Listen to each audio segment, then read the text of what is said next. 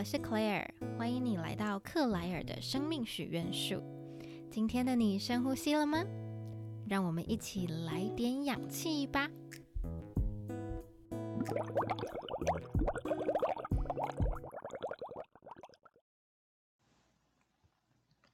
Hello，今天来聊一个轻松，但是几乎每个人都在意的事情，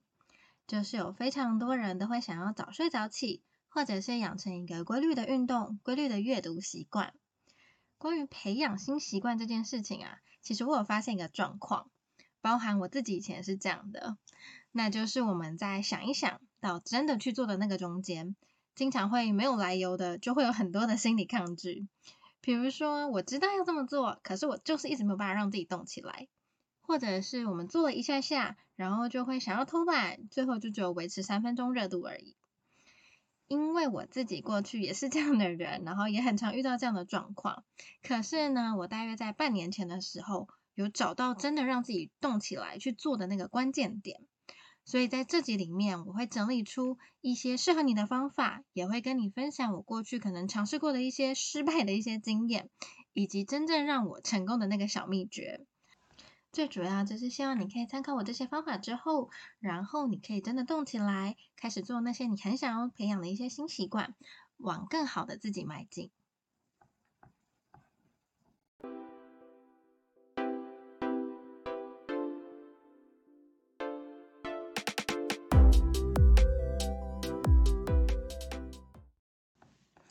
关于早起这件事情啊，其实我从小到大有非常多的失败经验。就是我每次都会信誓旦旦的夸下海口，说我从明天开始，我就会七点起床，或是六点起床，我想要做很多事情，然后我会跟我的家人分享。但是呢，我却是话信誓旦旦之后，最后就是雷声大雨点小，所以口号喊到后来，我的家人都已经嗯不会多说什么，然后他们就静静的看着，没有做回应。于是我兴致过了之后，隔了几天，我又恢复到以前的样子。我还做过什么尝试呢？我还曾经就是要举办比赛来激励我自己，所以我就拉着我的男友说：“哎，要不要一起挑战早起？然后，嗯，我们哪一天输的人没有成功早起的人，就要交出一百块，或者是可能要多一点，要交出三百块。这个基金呢，就当做我们的惩罚，然后我们之后也可以拿去吃大餐。那男友其实他是被我半推半就的来答应这件事情，想说好吧，早起对他来讲。”也还不错，那他可以试试看。比赛的结果是，他自从 参加了那次的呃早起比赛之后，他一直到现在，他几乎都维持着每天在五点半的时候就起床，然后运动、洗澡完再去上班。我真的觉得我超级佩服他这一点，他明明是被我拖着参加，然后他就完全做到，而且还持续到现在。可是我是那个比赛的发起人，然后我维持不到大概一个礼拜，也没有早起个几天，也没有交出那个惩罚的基金那个几百块，我就默默的让这件事情过去。所以呢，讲到这里，我自己都觉得蛮惭愧的。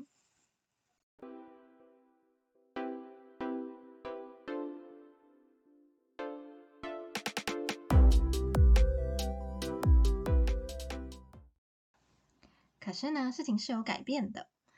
一直到今年的七月暑假的时候，我开始创了一个新的 IG，然后帮自己贴上一个标签，叫做时间管理实践者。那其实我在其他的面向，包含做计划啊、复盘那些，都已经做的有一个自己的心得跟系统。可是我却发现，我虽然称呼自己为时间管理实践者，可是我有大把的时间都花在睡觉上面。因为我在成为呃台大 Global MBA 的学生之后，我很长时候是晚上十一点半睡。但是我会到隔天早上九点半才起床，这整整十个小时。我每次分享给别人的时候，都觉得自己实在是太夸张。我发现了这件事情之后呢，我就在 IG 上面创了一个微早起挑战四十九天。我那个时候真的是抱着一个破釜沉舟、豁出去的心情，决定啊公开跟大家说，我从二零二一年的八月一号开始，我和自己承诺，说我每天要在八点之前起床。而且我要在 Instagram 上面发现实动态打卡，让所有认识我的人以及不认识我的粉丝都来监督我有没有乖乖早起。那结果当然是我很非常开心、很骄傲的事情是说，我挑战成功之外，而且我在这四十九天当中是零失败的。在这个过程当中，其实没有 想象中容易。我还记得有一次，我跟我的朋友去聚会，然后到了大概凌晨两点多，甚至还可能喝了一点小酒，整个人呈现一个微醺的状态。然后在要离开之前，我一直说：“哦，我没办法再多待，我真的现在要回家了，我明天还要早起，而且我一定要早起这样子。”然后那个时候，旁边有认识一个新认识的人，他就是满脸疑惑的问我说。你明天早上起床要做什么？为什么你一定要早起呀？我那个瞬间真的是也不知道自己要怎么解释，说哦，因为我发起了一个微早起挑战，然后我就只是很尴尬的回答说，哦，我就是要早起啊，而且我一定要在八点的时候起床，然后我就匆匆忙忙决定说，我真的不能再多待，我就是要回家，不然我会起不来。最后回到家之前，我就是。啊，有设好闹钟，然后不停跟提提醒自己说，明天是八点，明天八点一定要起来。那我可能就是太紧张，或者压力太大，所以我的意志力在这时候整个爆发，超级无敌给力。结果是我在隔天根本还不到八点的时候，我就自己醒过来了，然后就觉得啊，safe 的那种感觉。关于围早起挑战，其实有非常多的心路历程跟小故事可以跟你分享。不过它不是我这集的主轴，所以如果你有兴趣的话，欢迎到我的 Instagram 上面看图文版的内容，或者是你也可以直接私信我跟我讨论哦。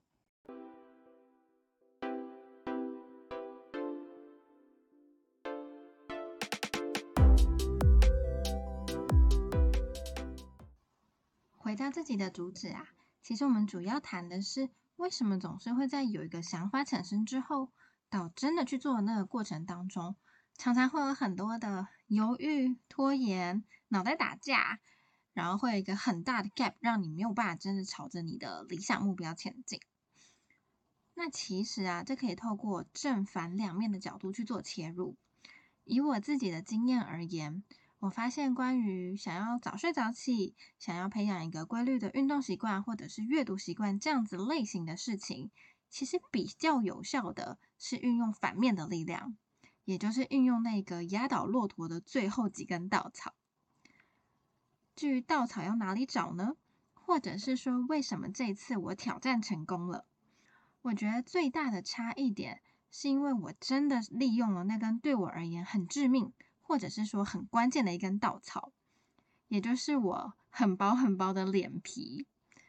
因为我知道自己的弱点就是很爱面子，脸皮很薄，所以呢，大部分时候我只要公开的说一件事情，说我会做到它，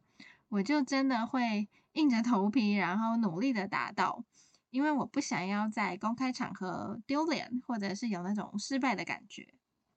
会说这是我的弱点啊，其实。在经营克莱尔的生命许愿树这个个人品牌之前，我并不是一个喜欢公开自己生活的人，甚至我连自己的个人账号那个 Instagram 我都没有发过现实动态。然后，如果我有想要尝试做什么事情，我大多数时候是喜欢自己一个人偷偷摸摸的做，做的很好的时候再一鸣惊人的那种感觉。那我相信可能有很多人跟我一样哦。所以，其实说到这里。你可以想象，微早起挑战加上公开打卡这两件事对我而言有多么的不容易。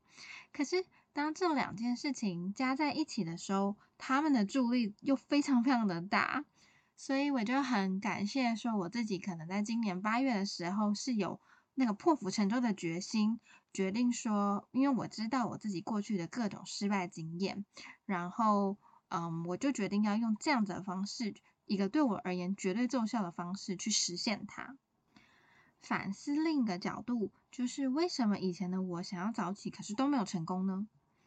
我觉得那个很关键的原因，就是因为过去的我可能单纯的是想要让自己从好变得还要更好，然后我完全的仰赖正向的动力存在。可是，其实你没有变得更好的情况下，你维持现状也不错啊，就是也蛮好的。那这样子的情况就变成说，嗯，你想要更好的那个吸引力反而就没有那么的大，而且你失败或者是你放弃的那个成本跟代价也不是那么的高，不痛不痒的情况下，我们就很容易就是过度的对自己还要太好了。对，所以我觉得很这个很关键的点就是，你有没有能够真的下定决心，给自己一些有用的稻草，来克服你的懒惰跟拖延。也许有些人可能会是想要找一个 life coach 陪伴他，或者是他可能直接是呃去报名个比赛等等等的。那重点就是你有没有甘愿去放下你那个能够继续待在你的舒适圈的那个小确幸的感觉。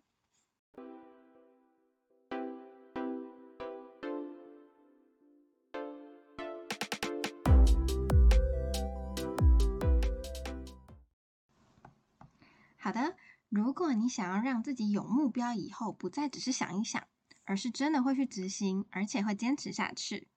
从我上面分享的经验当中，我想最重要的就是你必须去找到会压垮你的那一根稻草，你必须杠杆自己的弱点，让这个弱点变成你的助力。接下来会和你分享三个可能适合你的稻草或者是方法，可以让你真正动起来。第一种是，如果你可能像我一样，那这根稻草就会是利用我们很薄的 脸皮，让我们能够在鼓起勇气公开之后，十之八九我们都会因为可能外在的眼光啊，或者是给自己的压力，就会让自己去使命必达。如果你觉得直接公开对你而言压力会有点太大，那你也不一定要像我一样在 IG 上面直接和所有认识的人、不认识的人讲。可是我会建议你，可能要找到一个让你不容易耍赖，或者是不容易说放弃就放弃的一个对象。以我自己的经验而言，就是单纯的找家人或者是男友，他们的约束力其实没有这么的大。可是呢，如果你还没有尝试过，或者是你也可以找一般的朋友，那么你可以直接跟他们讲说：“哎，我现在想要开始，就是早起。”或者是我要运动，我要每天阅读，然后给自己一个小小的目标、小小的期间，然后去进行一个每天打卡的一个动作。那你打卡其实不用想的太复杂，你可能就是呃，如果你是要分享给你朋友的话，我自己可以之前有使用过的是就叫习惯清单这个 app，你可以去下载它，然后每天都用就是非常简单的呃打卡方式，很直观，你就可以分享给你的朋友，或者是再简单一点，你就直接建一个 Google Excel 表格。你有做到的时候，就在上面做个记录，然后分享给朋友，朋友也看得到。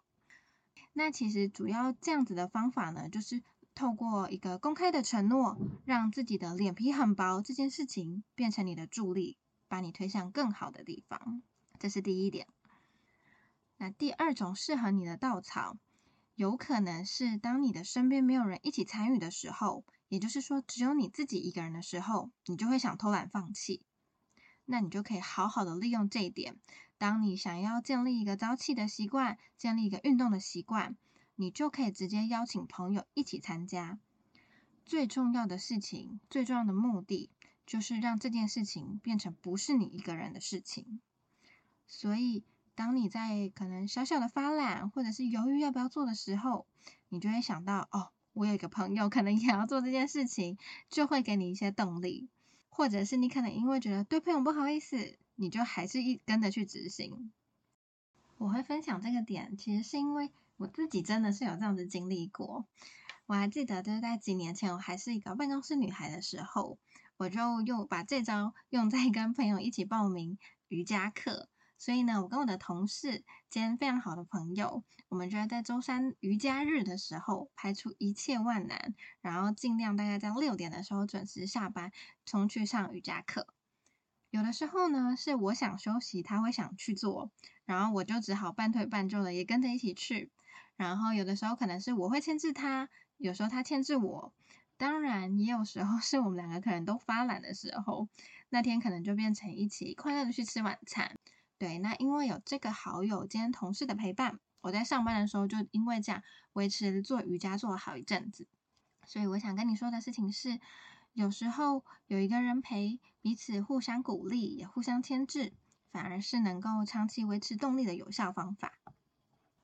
第三种稻草啊，有可能是你怕自己不知道要坚持多久，看不到尽头，你就会感到无趣重复，你就会想放弃。